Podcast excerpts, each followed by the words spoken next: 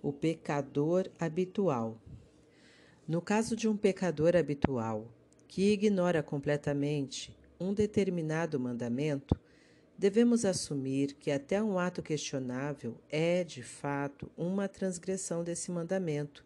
Julga o teu semelhante favoravelmente. Exige justiça, não ingenuidade. Tendo concluído que a pessoa de fato transgrediu, devemos tentar entender por que ela comete esse pecado frequentemente.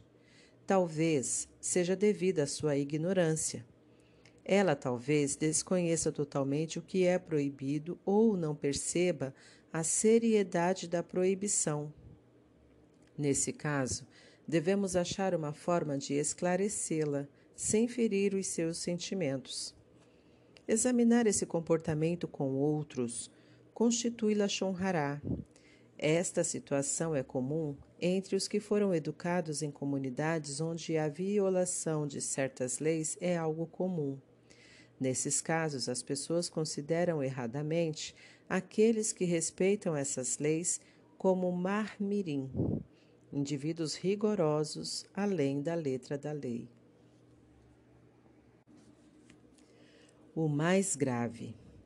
Yehoshua ben Levi disse: Todo aquele que relatar Lachon Hará acumulará pecados que chegam até o céu, como está escrito em Salmos 73, 9. Eles dirigem as suas bocas para os céus, mas as suas línguas estão presas à terra.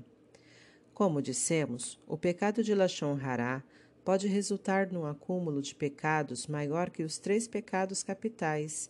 Isso refere-se não somente à seriedade dos pecados, mas também à sua punição como afirma o Talmud.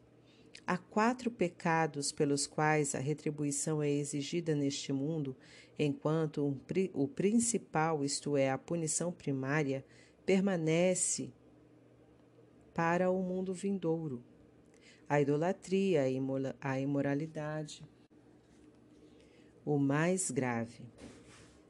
E Yehoshua ben Levi disse: Todo aquele que relatar Lachon Hará acumulará pecados que chegam até o céu, como está escrito em Salmos 73, 9.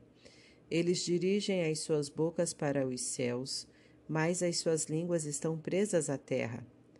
Como dissemos, o pecado de Lachon Hará pode resultar num acúmulo de pecados maior que os três pecados capitais.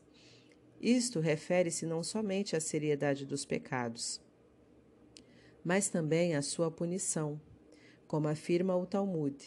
Há quatro pecados pelos quais a retribuição é exigida neste mundo, enquanto o principal, isto é, a punição primária, permanece para o mundo vindouro. A idolatria, a imoralidade, o assassinato e Lachon Hará é igual a todos eles. Lemos também os que batem no seu semelhante furtivamente através de Lachon Hará, os que profanam o nome em público, os que desprezam os seus vizinhos com palavras, e os que provocam brigas, o seu fim será o de Cora. Sobre eles, diz a Torá, a terra cobriu-os, e eles foram separados da congregação. Números 16, 33.